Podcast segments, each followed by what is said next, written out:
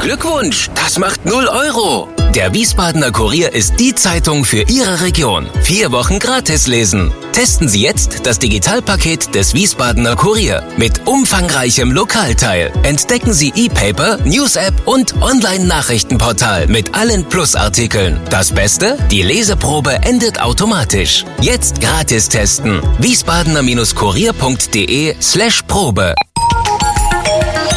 Wir sind VRM. Schröder trifft. Warum machen Sie, was Sie machen? Stefan Schröder, VRM-Chefredakteur, trifft in diesem Interview-Podcast spannende Gesprächspartner, die einen besonderen Lebenslauf, etwas Besonderes geschafft oder geschaffen haben. Podcast Nummer 84 mit Matthias Jung. Matthias Jung, Jahrgang 1956, zwei Kinder, Beruf Wahlforscher. Guten Morgen, Herr Jung. Einen schönen guten Morgen. Herr Jung, sind das eigentlich gute oder schlechte Zeiten für Wahlforscher so kurz vor der Bundestagswahl? Also im Prinzip sind die Zeiten für Wahlforscher eigentlich immer gut, schon gar in Deutschland, wo wir ja sehr viele Wahlen haben über den ganzen Zeitraum.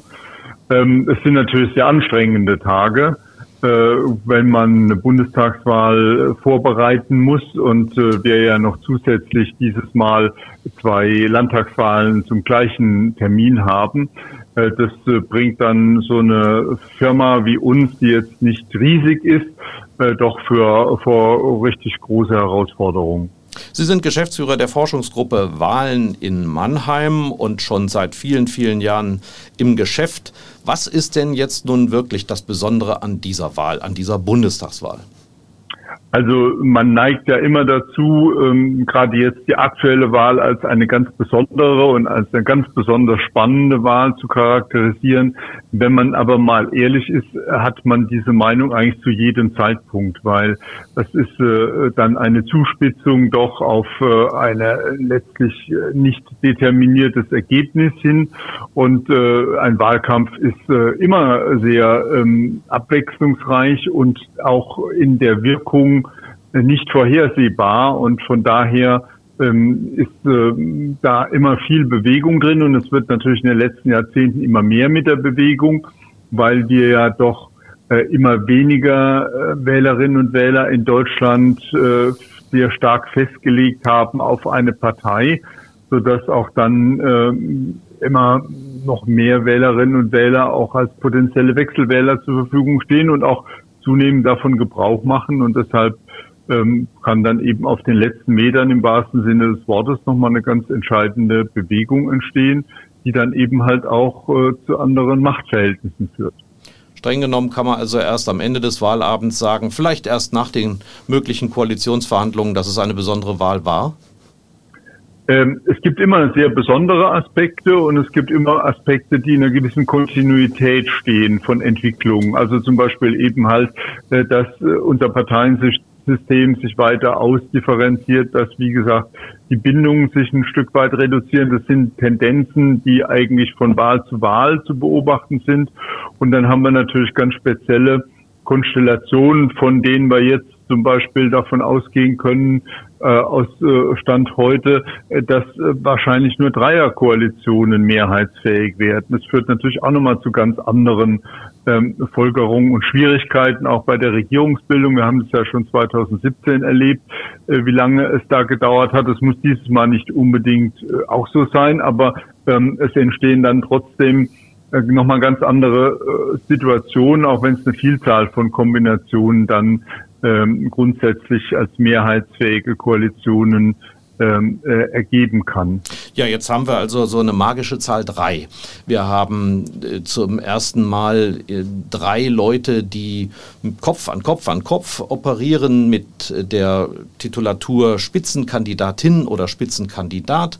Und dann gibt es entsprechend neue Formate im Fernsehen, die nennen sich ja Trials oder Trials oder wie auch immer man sie bezeichnen möchte, zusammengesetzt aus dem Trio und dem Duell, das jetzt eben zu dritt geführt wird.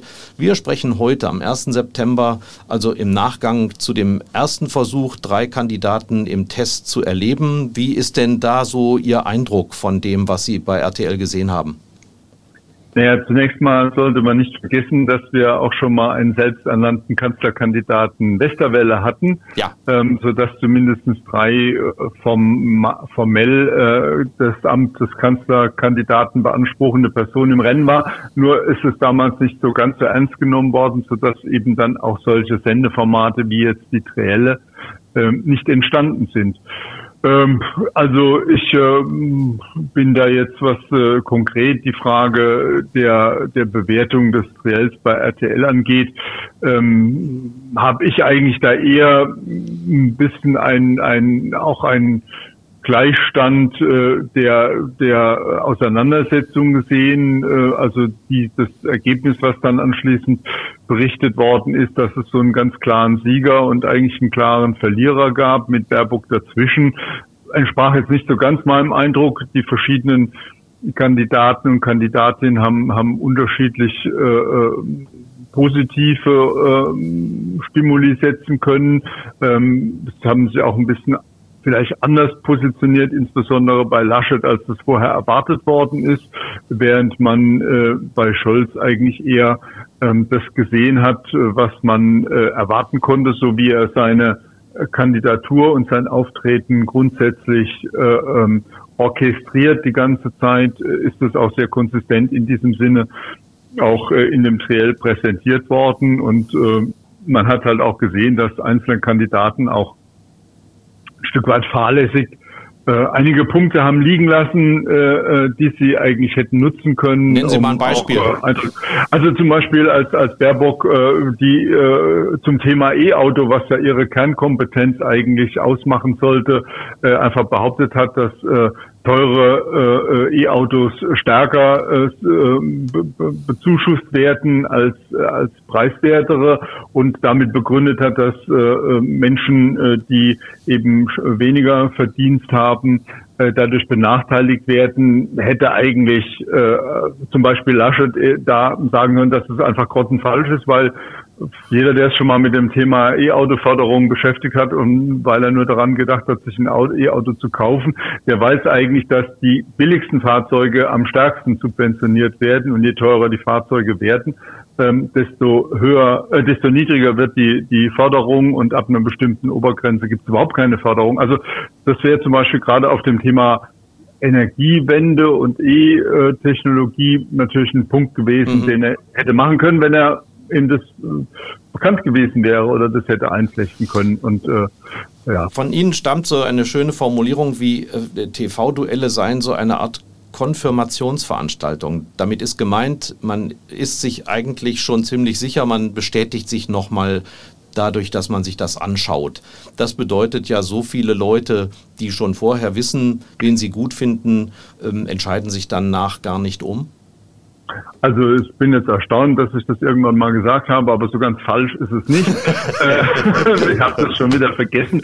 Äh, in der Tat ist es so, dass äh, natürlich, wenn wir jetzt mal sehen, wenn ich es richtig in Erinnerung habe, gab es fünf Millionen Zuschauer bei dem RTL Triell bei 60, gut 60 Millionen äh, Wahlberechtigten, äh, da sehen wir schon, dass das natürlich eine kleine Gruppe der äh, Wählerschaft ist ähm, und die natürlich auch ein naturgemäß ein überdurchschnittliches politisches Interesse mitbringt. Mhm.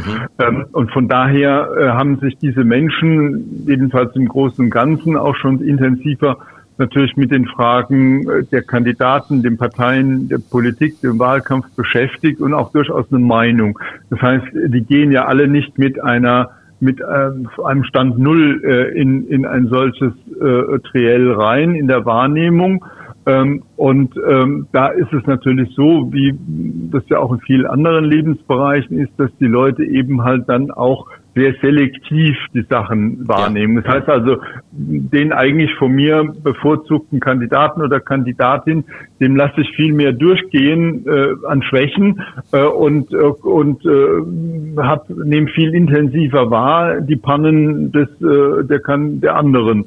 Ähm, und von daher entsteht da eine gewisse konfirmatorische Wirkung natürlich, wenn ich schon die Wahrnehmung auf eine selektive Art vornehme. Und deshalb äh, haben wir immer wieder auch in der Vergangenheit eben beobachten können, dass von solchen äh, Duellen eigentlich relativ wenig ähm, meinungsändernde äh, Wirkungen ausgehen und äh, die Präferenzen äh, danach nicht wesentlich anders sind als davor. Mhm. Ähm, da ist es natürlich, gibt es gewisse Überraschungseffekte. Also wenn ich mich noch daran erinnere, äh, äh, Stolper gegen, gegen Schröder gab es äh, damals ja zwei äh, Duelle und äh, Schröder war ja sozusagen in der Favoritenrolle gewesen und, und Stolper hatte man eigentlich jetzt gerade im Hinblick auch auf die rhetorischen Dimensionen eines äh, Duells nicht so arg viel zugetraut. Und dann hatten wir damals schon äh, messen können, dass eben dann die Menschen schon überrascht äh, wahrgenommen haben, dass Stolper unabhängig jetzt von ihrer Eigeneinstellung äh, besser abgeschnitten hat, als man das erwartet hat. Insofern ist es dann ein relativer Punkt gewesen, aber dann hatte man sich zwei Wochen später für das zweite Duell auch schon wieder darauf eingestellt, dass es eben halt doch auch ein, ein ernstzunehmender Herausforderer ist und der Überraschungseffekt des ersten Duells war dann auch schon wieder egalisiert und die Meinungsveränderung ist dann auch von diesem Duell nicht mehr so groß gewesen. Da, Sie sprechen gerade dieses Duell an und da ist mir in Erinnerung, dass gesagt wurde, am wichtigsten ist fast hinterher das, was die Generalsekretäre daraus machen. Also dieser Jubel, äh, Wahnsinn, Durchbruch, Keller lobt Baerbock über den grünen Klee, Ziemiak und so weiter. Und das hat ja nun, ähm, ich sag mal, fast 20 Jahre nach dem Duell, was Sie ansprechen, nochmal durch die, ähm, so, so, ich sag nicht soziale Medien, durch Social Media eine extrem ja. weitere Bedeutung bekommen. Wie, wie würden Sie diese Wirkung äh, bewerten, die praktisch hinterher erst entsteht? Ja, die ist natürlich äh, ganz äh, entscheidend äh, und äh, wir haben es ja eben schon an den Zahlen gesehen. Wenn fünf Millionen wirklich die Sendung wahrgenommen haben. Aber dann anschließend natürlich in der Öffentlichkeit eine Debatte darüber entsteht, wie wer abgeschnitten hat, dann äh, kommt es natürlich auch bei vielen an, die selbst gar keine unmittelbare Erfahrung äh, über diesen Zeitraum der, der Gespräche hatten. Das heißt, sie können eigentlich dann eine Bewertung nur vom Hören sagen über eine Vielzahl von Medienkanälen wahrnehmen und da ist es, kommt es natürlich nicht nur darauf an, was jetzt die äh, Generalsekretäre da ähm, der einzelnen Parteien über ihre eigenen Kandidaten sagen, sondern äh, aus diesem ganzen Vielfalt von, von Medienecho, was ja dann ein paar Tage dann äh, unterschiedlich intensiv dann anschließend noch vorherrscht. Ähm, das ist dann schon ein Stück weit meinungsbildend. Und ähm, da geht es natürlich darum, und deshalb sind die Generalsekretäre dann ganz schnell dabei, äh, wie man solche ein solches Medienecho initiiert und in welche Richtung man es leitet und andere dann darauf wieder einspringen. Es sind sehr komplexe Reaktionsmuster und Strukturen, äh, die dann FML dann eine Rolle spielen. Aber dafür war jetzt, glaube ich, eigentlich das TV-Duell diesmal nicht spektakulär genug, weil es hat ja niemand jetzt einen großen äh, Big Point gemacht oder auch einen Flop gelandet, sodass jetzt so die nachfolgende, also zumindest mal mein Eindruck, die nachfolgenden Medien das nachfolgende Medienecho nicht so riesig mhm. gewesen. Sie gelten ja als ähm, Erfinder des Begriffs der asymmetrischen Demobilisierung. Äh, stimmt das eigentlich? Ist der Begriff von Ihnen? Das ist schon richtig. Ich habe zumindest den Begriff äh, mal äh, nachhaltig in die Diskussion eingebracht zur Beschreibung eben einer eine, eine bestimmten Art äh, von Wahlkampf und Wahlkampfauseinandersetzung, äh, allerdings äh, der zu getroffen hat auf frühere Bundestagswahlkonstellationen, die unter Merkel eine Rolle gespielt haben. Äh, schon beim letzten äh, Bundestagswahlkampf äh, war das keine sinnvolle Strategie mehr. Und dieses Mal spielt es überhaupt gar keine Rolle. Also wer sozusagen mit solchen Strategieansätzen meint, diese Bundestagswahl gewinnen zu können, der hat nicht so ganz verstanden, was sich da inzwischen geändert hat. Ist das richtig übersetzt mit äh, die Politik der ruhigen Hand? Also den Gegner. Nein, das, sehr, das wäre eine sehr verkürzte äh, Auseinandersetzung. Im Prinzip ist es so, äh, dass ich ähm, äh, letztlich versuche als Akteur ähm, die inhaltlichen den inhaltlichen Streit über ganz äh, bei denjenigen Punkten versuche zu reduzieren, bei denen ich nicht unbedingt eine mehrheitliche Unterstützung habe. Also um mal das Beispiel zu nehmen, die CDU unter Merkel hatte, wie alle unionsregierten, äh, äh, alle, alle Unionsregierungen, geführten Regierungen, ähm, äh, immer natürlich ein Kompetenznachteil bei Themen soziale Gerechtigkeit, soziale Politik. Und das heißt, ähm, es muss dann natürlich eine sinnvolle Strategie sein, dass ich die Themen runterfahre, bei denen mir die geringere Kompetenz zugebilligt wird. Aber das macht natürlich alles nur einen Sinn, wenn ich gleichzeitig dann auch eine überragende Position bei den Persönlichkeitswerten habe. Mhm. Also ich ersetze sozusagen eine harte, polarisierende inhaltliche Auseinandersetzung auf Themenfeldern, die gegen mich laufen, durch äh, das stärker zur Geltung bringen meiner persönlichen Dominanz in der Auseinandersetzung mit den Herausforderern. Ähm, äh, aber es ist beides notwendig. Ich brauche diese äh, Überlegenheit des Ansehens als Person, dann kann ich es mir leisten, äh, entsprechende äh, Konfliktthemen äh, äh, runterzufahren. Und das äh, kann ich natürlich auch nicht alleine bestimmen. Das muss auch dann der politische Gegner nicht in der Lage sein, diese Themen aufzu äh, sich dagegen zu wehren, aus welchen Gründen auch immer. Ähm, aber ich ersetze sozusagen diese persönlich hohe Kompetenz durch äh, eventuelle Defizite bei inhaltlichen Kompetenzen. Aus meiner Sicht beschreiben Sie genau das, was Olaf Scholz gerade macht. Ähm, Im Prinzip ähm, ja, äh, ein Stück weit versucht er es zumindestens, wobei ähm, da natürlich äh, das insofern ein bisschen anders ist. Also er, er fährt die die Konfliktthemen runter und äh, äh kaschiert natürlich die inhaltlichen Auseinandersetzungen die zwischen ihm und der Partei äh, ja existieren und äh, ähnlich wie die SPD gegenüber äh, Merkel lässt äh, im Prinzip die CDU oder die Union das momentan auch mit sich einfach machen, weil sie zum Beispiel auf diese Differenzen bisher, also zumindest so wie ich es wahrgenommen habe, noch gar nicht richtig eingegangen ist. Ähm, und äh, da natürlich, ähm, aber man muss eins sehen, ähm, das ist ja auch, äh, wenn man jetzt die Persönlichkeitswerte von Scholz mit denen von Merkel in früheren Wahlkämpfen vergleicht, äh, ist er, hat er natürlich nicht diese äh, hohe persönliche Ansehen, wie das Merkel damals hatte. Ähm, und man muss sehen, es ist eine seine, seine Dominanz jetzt bei der K-Frage ist ja jetzt etwas, was entstanden ist erst äh, in, der, in den letzten Wochen und eigentlich auch in erster Linie deshalb, weil beide Herausforderer, Baerbock als auch Laschet, ordentlich gepatzt haben. Und von daher ist er in der Relation jetzt in eine, in eine, in eine Favoritenrolle gekommen, die er auch anfangs überhaupt nicht hatte. Und wenn man die absoluten Werte zum Beispiel auf der Plus-Minus-5-Skala von Scholz sieht, sind die Werte zwar nicht schlecht, aber sie sind nicht unbedingt so überragend, dass man damit auch eine eine vollwertige äh, Strategie einer, einer asymmetrischen Demobilisierung fahren könnte.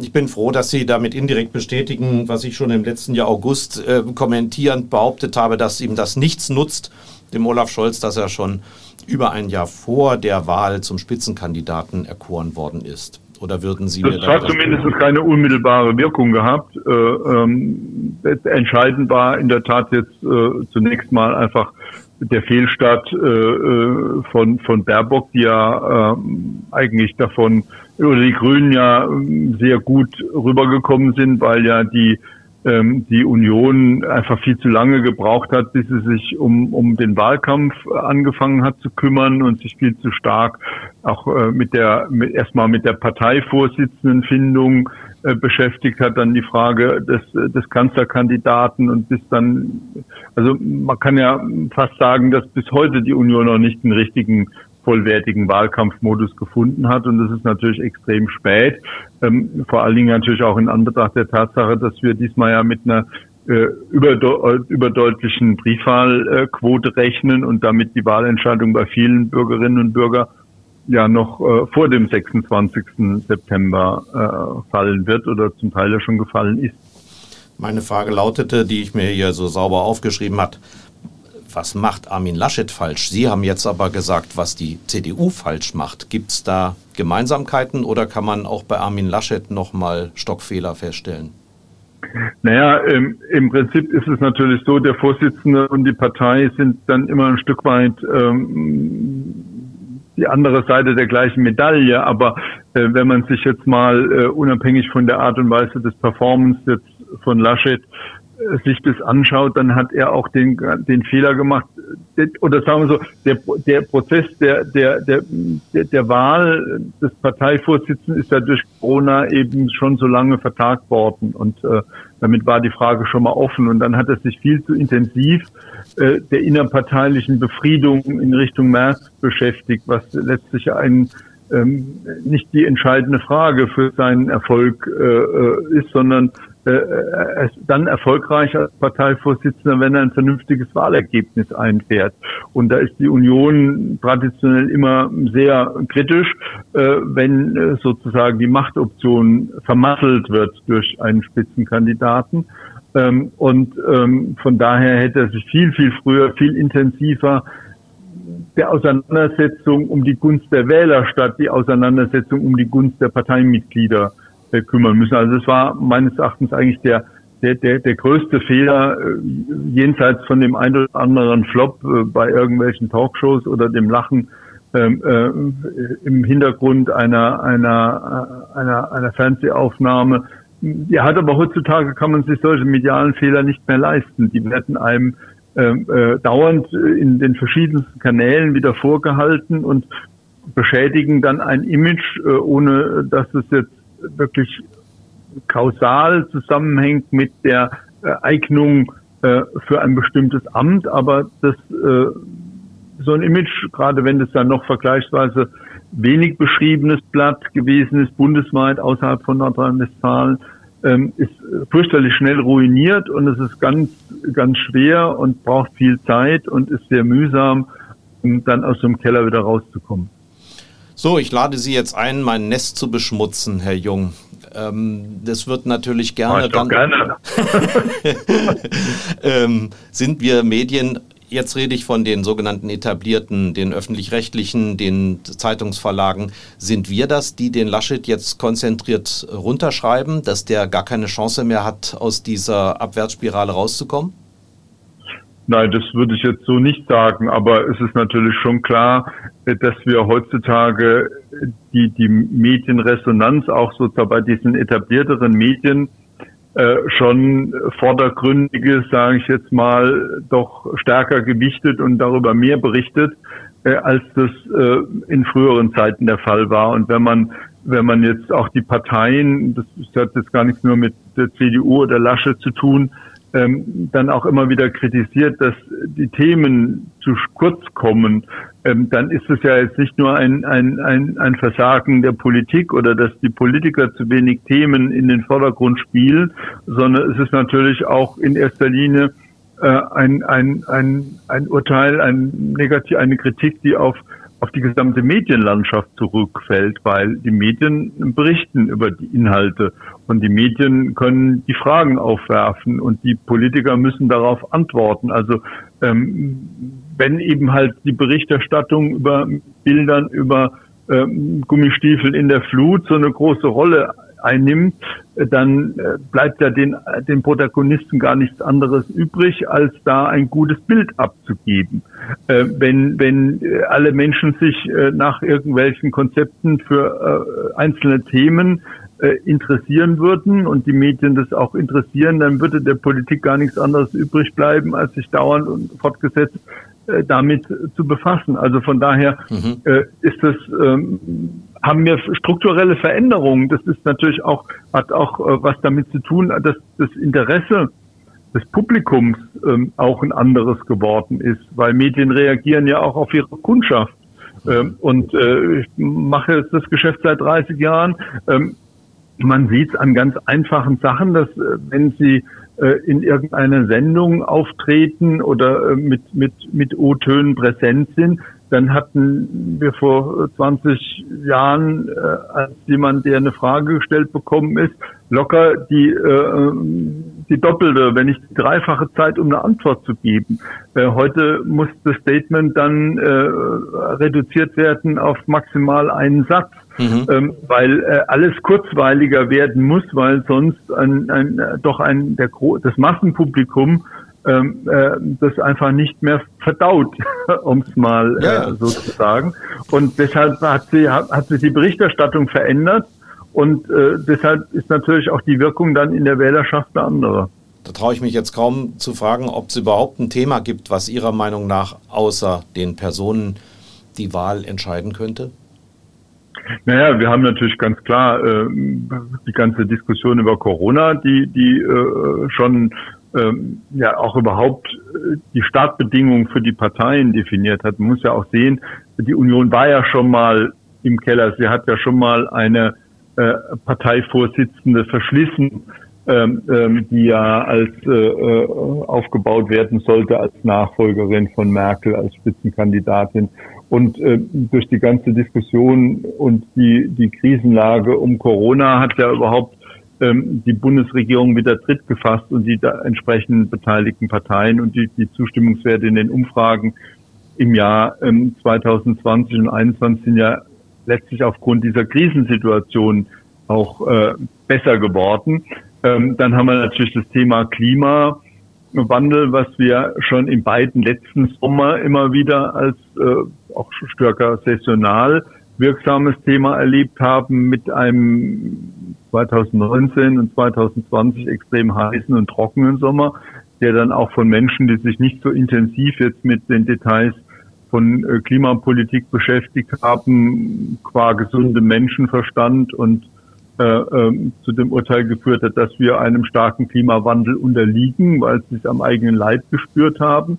Ähm, das hat natürlich jetzt in diesem Sommer eine andere Auswirkung bekommen. Da ist dann die Flut gekommen, aber auch als letztlich äh, mit auf, darauf zurückgeführt durch klimatische Veränderungen. Von daher haben wir das Thema Klima und Energie ist auch wieder zurückgekommen in die äh, politische Diskussion. Und wir haben jetzt in den letzten Wochen äh, den unrühmlichen das unrühmliche Ende des Afghanistan-Einsatzes ähm, äh, des Westens, das äh, natürlich dann auch äh, nur aus bundesrepublikanischer Sicht wiederum bewertet wird, obwohl ja das natürlich letztlich alles eine Entscheidung der USA gewesen ist und die ja da nur im Rahmen der Bündnisbeteiligung auch mit involviert waren. Aber das sind jetzt plötzlich Themen gewesen, die durchaus äh, eine große Rolle spielen und die klassischen Themen, die mehr oder minder in den Parteiprogrammen stehen und die vorbereitet worden sind von den Wahlkampfführungen, hm, haben da bisher noch keine allzu große Rolle gespielt. Jetzt wage ich mal die These auch nach Lektüre von ähm, Expertisen von Ihnen. Die Menschen sind doch gar nicht so hehre Gestalten, dass die sich mit Afghanistan oder Klimawandel beschäftigen. Die gucken auf die Rente, auf die Steuer, auf das Wohnen, aufs Auto. Ist nicht das viel mehr kriegsentscheidend ähm, im Endeffekt, weil man wählt doch für sich, was ist für mich das Beste und nicht für mein Land, oder?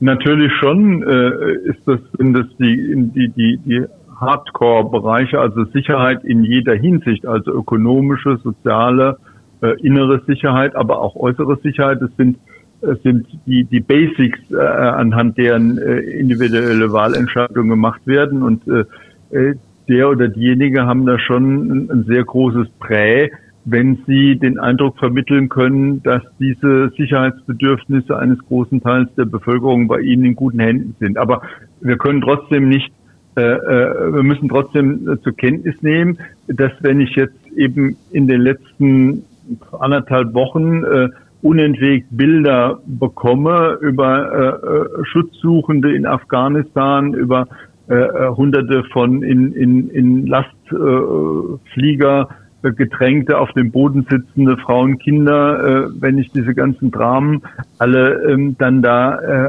ins Haus geliefert bekomme, dann wird jetzt nicht unbedingt die Frage, was für ein sicherheitspolitisches Konzept wir im Mittleren äh, Osten ähm, brauchen oder gebraucht haben und wie wir jetzt da weiterkommen ähm, im Vordergrund. Aber es, es steht dann schon mhm. ähm, die Frage im Grund, gab es da Regierungsversagen, sind die äh, Maßnahmen zu spät eingeleitet worden? Alle diese, diese Vorwürfe, die in dem Zusammenhang natürlich erhoben worden sind, ähm, die spielen dann schon eine große Rolle und die wird dann auch, die werden dann auch von einem großen Teil des Publikums wahrgenommen, auch wenn jetzt bei der Frage äh, in unseren Umfragen, was ist zurzeit das wichtigste Problem, ein Thema Afghanistan natürlich nicht auf Platz eins kommt, aber es ist dann schon auch ähm, etwas, was zum Beispiel des Ansehens eines Teils Politiker äh, merklich, auch in den Umfragen merklich beschädigt hat und Ähm, Scholz hat da natürlich äh, sehr viel Wert darauf gelegt, indem er sich auch aus dem Thema raushält, dass da nicht so viel an ihm hängen bleibt. Das ist ihm auch relativ gut gelungen, weil ja andere Maas und ähnliche dann den Hauptärger abbekommen haben ähm, und äh, die Bundeskanzlerin ja jetzt nicht mehr zur Wahl steht und ähm, auch Seehofer als Innenminister oder AKK als Verteidigungsministerin jetzt keine so große Rolle mhm. für die politische Auseinandersetzung spielen, aber äh, eine Wirkung hat es auf jeden Fall. Und es blockiert auf jeden Fall mal auch andere Medienkanäle, also Kanäle in den, in den Medien, mit denen man neue, eigenständige Themen in dieser Zeit auch in eine Debatte einbringen könnte. Klar, wenn man überlegt, dass der normale Zeitungsleser sich gerade 20 Minuten Zeit lässt am Tag, dann ist viel. Was ja schon relativ viel ist und, äh, ja. äh, und äh, schon gar im internationalen Vergleich. Klar, wir sind ja auch eine deutsche Tageszeitung. Aber ja. äh, anderes Thema, beziehungsweise daraus abgeleitet, Kollegen von Ihnen haben gesagt, die, die derzeit niedrigen Kompetenzwerte der Parteien werden wahrscheinlich zu einer schwachen Wahlbeteiligung führen. Würden Sie sich dem anschließen? Naja, da, also es ist nicht schwieriger als über Wahlbeteiligung zu spekulieren. Ähm, also wir haben, werden, glaube ich, schon allein deshalb ein bisschen Rückgang der Wahlbeteiligung haben, weil wir da einen Basiseffekt haben. Wir hatten das letzte Mal äh, durch die sehr starke Polarisierung pro oder contra AfD ähm, äh, bei der Bundestagswahl einen deutlichen Anstieg der Wahlbeteiligung gehabt. Ähm, von daher ist das Niveau äh, das der Vorwahl im Hinblick auf die Wahlbeteiligung äh, schon ein sehr sportliches, äh, das wieder zu erreichen. Ähm, dann spielen natürlich in der Tat ähm, Fragen äh, eine Rolle, die Sie jetzt angeschnitten haben, dass ähm, nicht nur die Kompetenzen, die Lösungskompetenzen vielleicht ähm, beeinträchtigt sind, äh, wobei ja die einzelnen Parteien da durchaus auch ihre, ihre großen Kompetenzfelder haben, zum Beispiel die Grünen beim Thema Energie, Umwelt. Ähm, wenn das dann äh, auf, dem, auf der Agenda weit oben steht, können sie davon sehr stark profitieren. Aber ähm, ich glaube, es wirkt sich dann da schon noch eher äh, stärker aus, auch wenn wir jetzt eine Dominanz von Scholz bei der K-Frage haben, ist es ja nur eine relative Dominanz. Das heißt also, das muss am Schluss auf 100 aufgehen, wer, mhm. wen man jetzt als lieb, am liebsten von den drei hätte. Aber ähm, das Ansehen aller drei Kandidaten ist ja jetzt nicht so riesig, dass sich alle Menschen jetzt mindestens einen ganz heißblütig dann da äh, als äh, Nachfolgerin oder Nachfolger von Merkel wünschen. Und von daher ähm, ist dann da die Motivation jetzt auf Teufel komm raus äh, in einem breiten Publikum jemanden zu unterstützen, doch äh, eher nicht so stark ausgeprägt. Auch das wäre ein Faktor, der vielleicht für eine leichtere äh, zusätzliche äh, Rückgang der Wahlbeteiligung spräche. Und äh, wir haben natürlich auch eine gewisse, äh, ähm, gewisse Unüberschaubarkeit auch in Hinblick auf die zu erwartende Regierung. Das heißt, in einer Konstellation, bei der so viele Dreierkombinationen äh, möglich sind, ist jetzt auch äh, eine gewisse Verwirrung vor Menschen da, wie sie jetzt eigentlich optimal ihre Stimme setzen müssen, um äh, zu der Regierungskonstellation zu kommen, die sie eigentlich äh, am ehesten haben wollen. Also da besteht ja für den einen oder anderen auch die Gefahr, dass er eine Partei wählt mit dem Blick auf eine bestimmte Regierungskoalition, die er gerne hätte und am Schluss findet dann anschließend im Rahmen von Koalitionsverhandlungen eine Entscheidung statt, die er auf keinen Fall haben will. Also das ist ja im Hinblick auf die SPD, die jetzt ja eine Vielzahl von Optionen hat, ein ganz offensichtliches Problem, ähm, dass äh, da eben von der Deutschlandkoalition bis zu einer rot-rot-grünen Koalition ja man eventuell oder zumindest mal theoretisch alles bekommen kann, ähm, wenn man SPD wählt. Und da liegen natürlich schon Welten zwischen einer Deutschlandkoalition und einer rot-rot-grünen Koalition. Und äh, mit Sicherheit haben die Wählerinnen und Wähler dann auch bestimmte Präferenzen im Hinblick auf äh, mögliche Koalitionen, die es ihnen schwer macht, äh, unbedingt durch die Wahl einer einzelnen Partei jetzt äh, in eine Favoritenrolle zu bringen. Frage an den ähm, privaten Politikbeobachter äh, Jung, wie wahrscheinlich wäre es, wenn es zahlenmäßig funktioniert, dass es zu einer rot-rot-grünen Koalition auf nationaler Ebene kommt? Auf einer rot-grünen Rot, Rot, Grün. Rot, Rot, Grün. Also da muss ich sagen, da würde ich mich äh, also weder als Privat noch als professioneller Beobachter äh, festlegen wollen. Ja, ich glaube, man kann in dem Kontext sagen, dass natürlich ähm, eine, eine, eine Koalition der Beteiligung der Linke mit Sicherheit nicht die Traumkoalition von, Rola, äh, von Olaf Scholz. von Scholz ist, Olaf Scholz ist, ähm, aber dass natürlich bestimmt erhebliche Teile der Partei bis auch in die Führung da eine wesentlich größere Präferenz in diese Richtung haben. Und am Schluss äh, müssen ja natürlich Koalitionen äh, inzwischen schon gar bei der SPD auch nochmal eine Mitgliederabstimmung. Und äh, wir haben ja gesehen, dass der, der Rückhalt jetzt für Scholz innerhalb einer Mitgliederabstimmung, zumindest mal im Hinblick auf den Parteivorsitz jetzt nicht so groß war, sondern man da sich dann dezidiert für linkere ähm, Parteivorsitzende entschieden hat.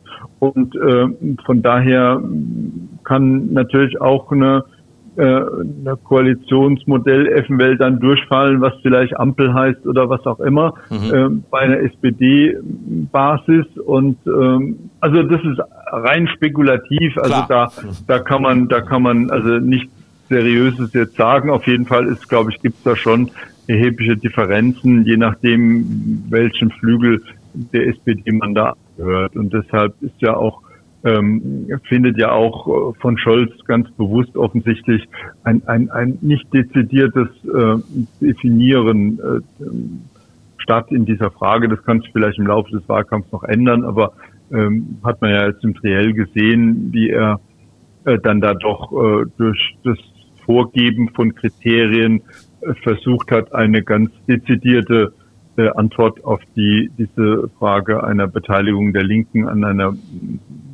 Regierung unter einem möglichen Kanzler äh, Scholz äh, dann ausfällt.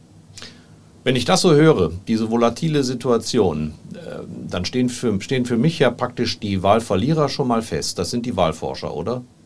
Das ist natürlich klar, aber das, die Zeilen, die, diese Überschriften sind ja eh schon gedruckt. Also äh, es ist, ist ja so, ähm, wir haben ja eine Erwartungshaltung ähm, äh, bei äh, im Publikum, also mal jetzt mal allen im journalistischen Publikum, äh, was zum Beispiel Abweichung selbst der Prognose am Sonntag um 18 Uhr zu dem Wahlergebnis angeht, die mit keiner seriösen statistischen Grundlage irgendwie hergestellt werden können. Also ähm, wenn wir einen knappen Ausgang haben, ist das ein Stück weit einfach Zufall, mhm. weil wir ja auch zufallsbasierte Statistikverfahren da haben. Ähm, aber was noch viel schlimmer eigentlich ist, und das ist einfach unausrottbar, äh, ist die, die, die Unsitte, ähm, gerade jetzt auch in ihrer Zunft, sage ich jetzt mal, in der journalistischen Zunft, Umfrageergebnisse als Prognosen für den Ausgang einer Wahl zu bewerten. Das mhm. wird sowohl vorher gemacht, das kann eine Umfrage niemals leisten, weil sie kann bestenfalls die, die Stimmung zum Zeitpunkt der Durchführung der Umfrage messen. Und das ist jetzt bei den späten Umfragen sind es vier, fünf Tage vor der wirklichen Wahlentscheidung zumindest der Urnenwähler. Ähm, und dann äh, kann natürlich, dann hat eben auch kein Urnenwähler wirklich festgelegt, sondern er hat eine Wahlabsicht genannt. Äh, wir haben auf Nachfragen stellen wir fest, dass er zu dem Zeitpunkt die allermeisten sich noch mehr als eine Partei vorstellen können zu wählen. Ja. Und er wird dann die Entscheidung sozusagen wirklich auf den letzten Metern, äh, zum Teil bei manch dem einen oder anderen, äh, noch äh, auf dem Weg zum Wahllokal äh, stattfinden. Da wird nicht jetzt die Entscheidung äh, fallen zwischen CDU und Linke, aber es sind eben ein, zwei Optionen, gerade auch im Hinblick auf koalitionstaktische Varianten, die, äh, mit denen sich viele Wählerinnen und Wähler noch bis äh, zu den letzten Minuten äh, äh tragen und, äh, und, und dann eine Entscheidung fallen, fällen. Und dann sind eben halt zwei, drei Prozentpunkte Differenz einer Umfrage die äh, eine Woche vor der tatsächlichen Wahlentscheidung durchgeführt worden ist.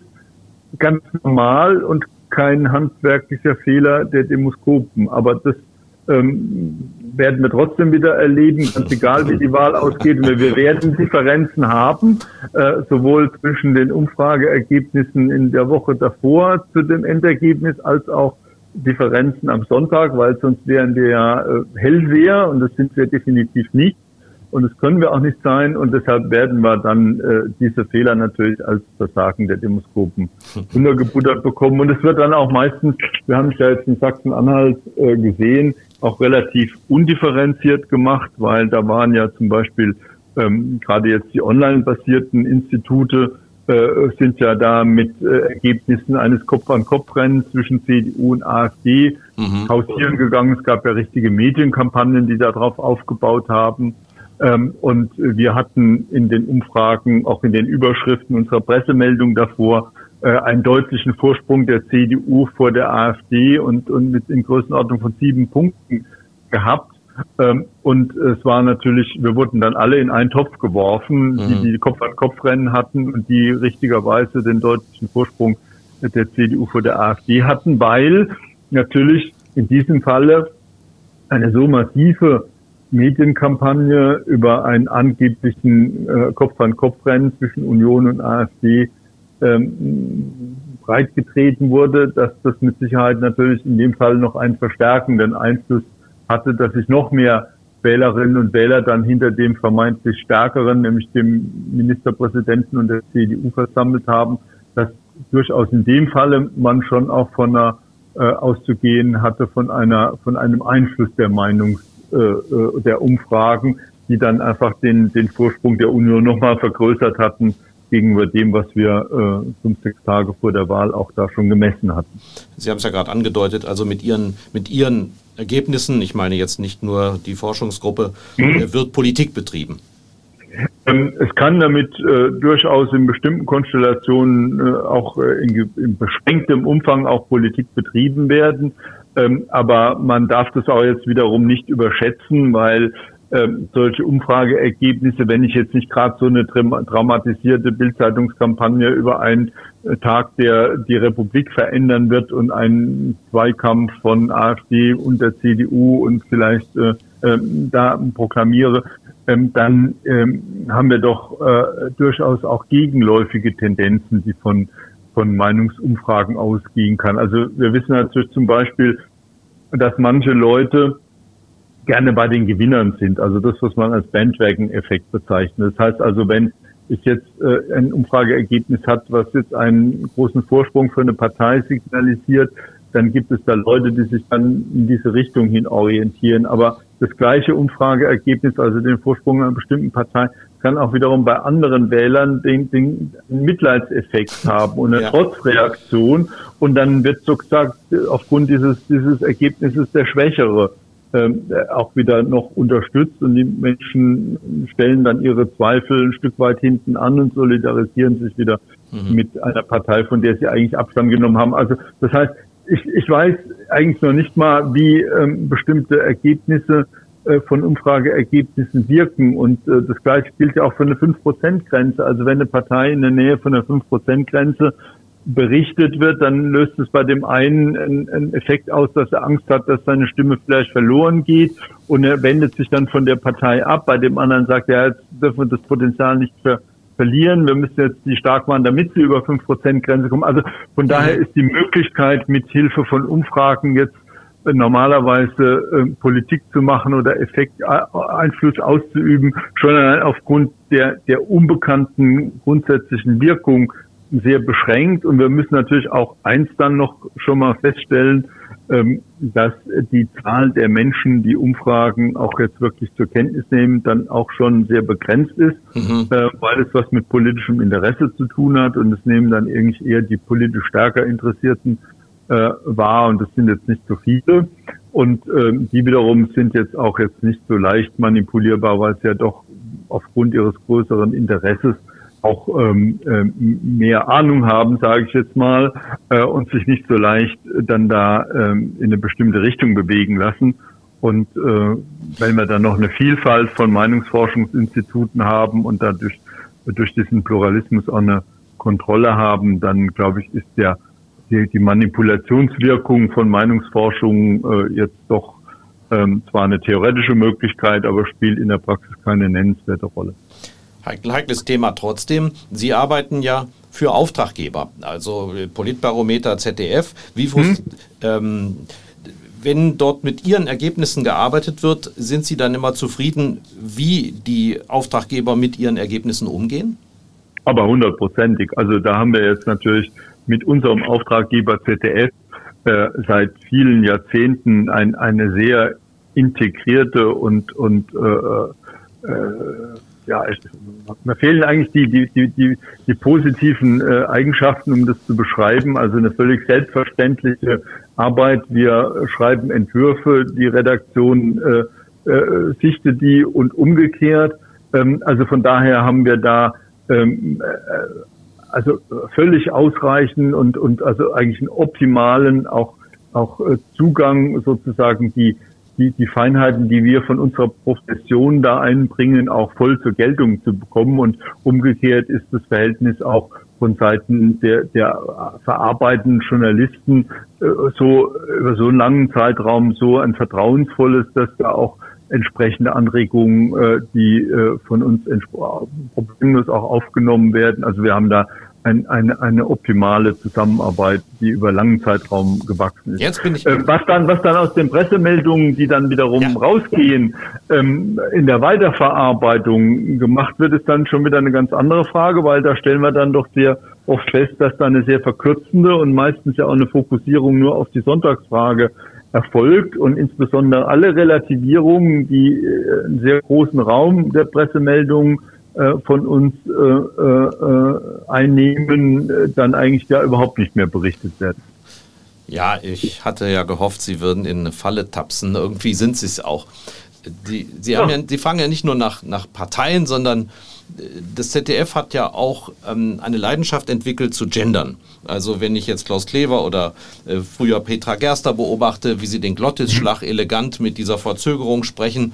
Und dann gab es eine Umfrage, die Sie auch im Auftrag des ZDF gemacht haben, ja. wie das bei den Leuten so ankommt. Und die ist vernichtend ausgegangen. Um die 70 Prozent der Leute fanden das schrecklich oder für sie ist es nicht interessant.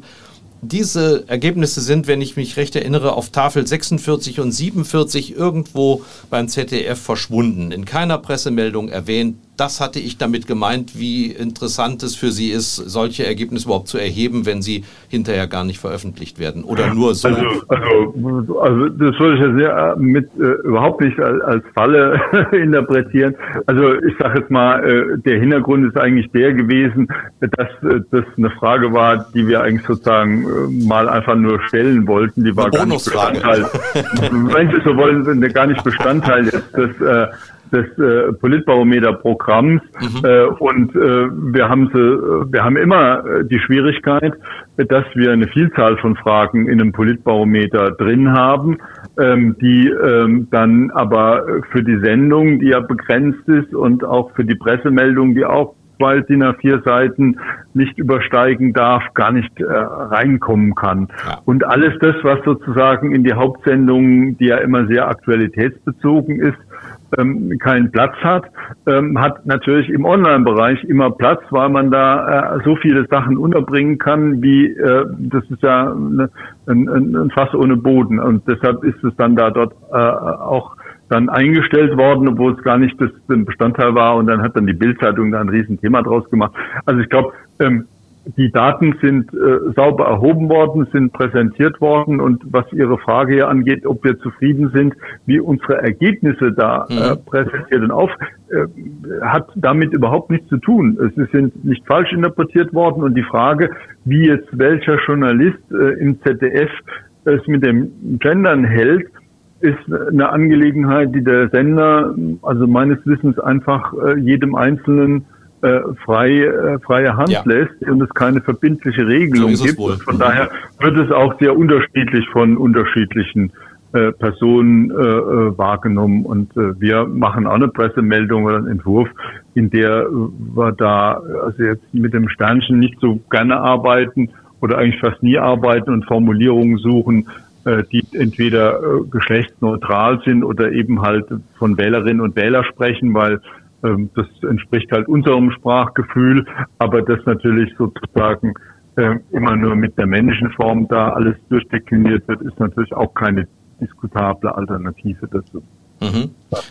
Abschließend nochmal die Frage zu Ihrer Profession und der Aufgabe. Wie, wie wichtig ist Meinungsforschung für eine Demokratie?